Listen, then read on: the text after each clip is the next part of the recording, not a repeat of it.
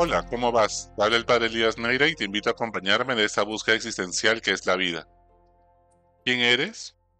Esa es la pregunta que le hace Juan el Bautista en el Evangelio de hoy. ¿Quién eres tú? ¿Cuál es tu misión en la vida? ¿Qué es lo que te sientes llamado a hacer? Y ante esto, pues Juan el Bautista le responde, yo soy la voz que grita en el desierto, grita conviértanse de corazón a los hombres y que clama a Dios que venga ya a nuestras vidas, a nuestro corazón, a nuestros hogares, que dé paz en el mundo, especialmente en contextos como Ucrania o la Franja de Gaza e Israel, en estos conflictos con Palestina. Pues, ¿quién eres? Es la pregunta de nuestra vida, la pregunta por nuestra felicidad pasa por allí. ¿Quién eres tú? ¿Cuál es tu misión en la vida? ¿Cuál es tu vocación, tu llamado? Lo que te hace genuinamente tú, originalmente tú. En el templo de Delfos, unos siglos antes, el mundo griego resumía su sabiduría en el pórtico dedicado al rey al dios Apolo, en el cual decía conócete a ti mismo. Y en el pórtico para la salida decía, pero no tanto. Pues conócete a ti mismo. ¿Quién eres tú? Juan el Bautista nos responde en el Evangelio de hoy, no soy la voz que grita en el desierto. Él reconoce con humildad de saber que no le es capaz ni siquiera de desatarle las sandalias a Jesús, que Él es la voz, no es la palabra, pero sí es la voz. La voz es el instrumento, el medio. Reconoce con humildad que Él es solamente la caja que envuelve el regalo. Y entonces esa voz es necesaria, sí. Esa es su misión, sí. Ser una voz que grita, conviértanse. Pero la palabra es Dios, es Jesús. También así nos dice, en otra metáfora, Él es el testigo de la luz, el ojo que es capaz de ver la luz, pero no es la luz. La luz es Dios, que ilumina todo y sin lo cual no podemos ver nada, sin lo cual el ojo no sirve para nada pero él es ese instrumento que es capaz de percibir, de palpitar, de poder percibir esa luz que toca lo más profundo de su ser y darle color a las cosas. Somos pues personas. ¿Y qué significa persona? Persona viene del griego prosopon, que significa ser en relación. Somos seres que nos relacionamos con los demás, nos relacionamos con Dios y nos relacionamos con las personas que nos rodean. Somos personas seres humanos. Y también Dios. Dios es tres personas que se relacionan con nosotros, tres formas ¿no? esenciales, en el, consustanciales en el caso de Dios, que se relacionan con nosotros. Se relacionan como Padre, como Hijo y como Espíritu Santo. Es Padre, es Hijo, es Espíritu Santo para nosotros. Y por lo tanto, si somos personas, nos define mucho nuestras relaciones con Dios y con los demás. ¿Cómo nosotros comprendemos a Dios? Con humildad, reconocer que somos solamente instrumentos, que somos la voz, pero no somos la palabra, que somos el ojo testigo de la luz, pero no la luz.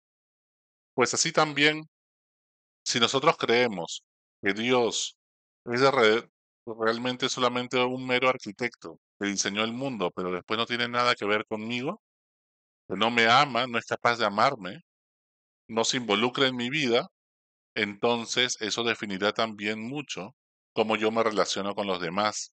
Y quizá también tengo una especie de apego eh, ambivalente o que de repente busco poco contacto con las personas que me rodean. También puede ser, en el fondo, si yo me relaciono con Dios como si fuera un bombero que solamente lo llamo en emergencias y después me olvido de él. ¿Hasta qué punto puede ser que también nosotros nos estemos relacionando con los demás de esa manera?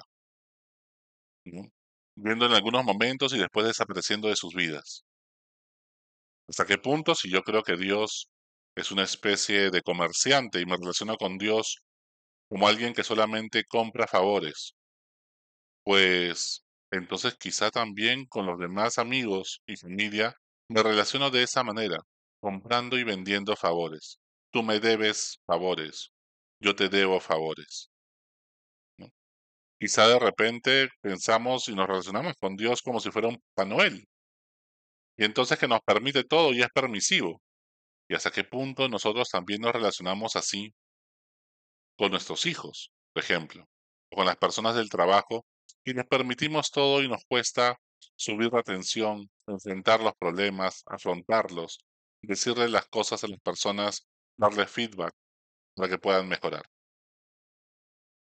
Pues muchas veces también podemos creer que Dios es un recepcionista de quejas y por lo tanto mi relación con Dios girará en torno a que utilizo la oración para solamente quejarme de cómo está de mal el mundo, de la corrupción, de las injusticias y de tantas cosas de las cuales, por supuesto, hay razones para quejarse.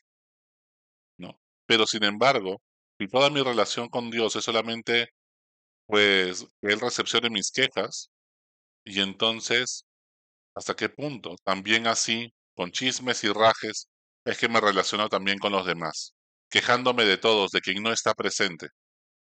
¿No? Como dicen mis amigos, el que falta la reunión pierde, el que se va primero de la reunión pierde, porque todos rajaremos de él o de ella.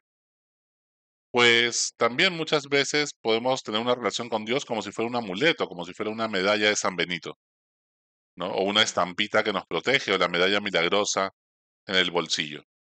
Pues entonces, también hasta qué punto nuestra relación con los demás es así. Y creemos que todo es suerte en la vida. ¿no? Pues otras veces creemos que Dios es una especie de anfitrión de eventos. Evento del bautismo, de la primera comunión, de la confirmación y del matrimonio. ¿no? Organiza eventos simpáticos para recordar y nada más. Nos olvidamos de él en el transcurso de la vida y hasta qué punto también nuestra relación con los demás estará marcada por solamente acudir a las personas cuando hay eventos, cuando nos invitan a un matrimonio, cuando nos invitan a un bautizo o a un velorio, pero después no nos aparecemos en sus vidas. Si crees en la tierra, eres tierra, dice San Agustín. Si crees en Dios, eres Dios, con Dios. Pues el Dios que te creó sin ti no te salvará sin ti. En lo que creas te vas a, ir convirtiendo. ¿Qué crees tú? ¿Y quién eres tú? Juan el Bautista tuvo la humildad de reconocer que él era voz porque tenía esa relación con la palabra, con el verbo hecho carne, con Jesús. Sabía que él era el ojo, el testigo de algo que todos por siglos querían ver, los profetas Isaías, Jeremías, Abraham y Moisés, todos soñaron con ese día, con poder ver al Mesías con sus propios ojos, como también lo dice Zacarías en la puerta del templo cuando se encuentra con ese niño y reconoce que él es el Mesías. Eso que todos quisieron ser testigos. Juan el Bautista tiene el privilegio de serlo, de verlo, de observarlo, de contemplarlo. Igual que nosotros en el pesebre. Allí él se ha hecho vulnerable para darle miedo a los poderosos, para hablar desde la vulnerabilidad, desde la fragilidad de un niño, que nos ha nacido, pero que lleva a cuestas la esperanza de toda la humanidad. Pues así de esa manera es que Jesús quiere estar con nosotros el día de hoy. Permite que Él nazca en tu corazón, que Él acontezca.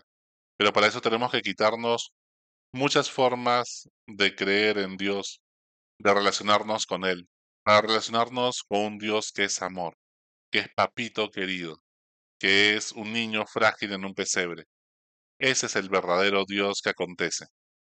Cuando te encuentras y te relacionas con Él, entonces también tu relación con los demás será una relación de cuidado, de proteger a los más vulnerables, de compadecer y tener empatía con los demás como se tiene con un niño pequeño que acaba de nacer, de ser alguien que es capaz de expresar sus emociones y sentimientos sin miedo, de que esta noche, esta noche buena, sea Navidad. Hasta la próxima. Sigue buscando que Él te encontrará.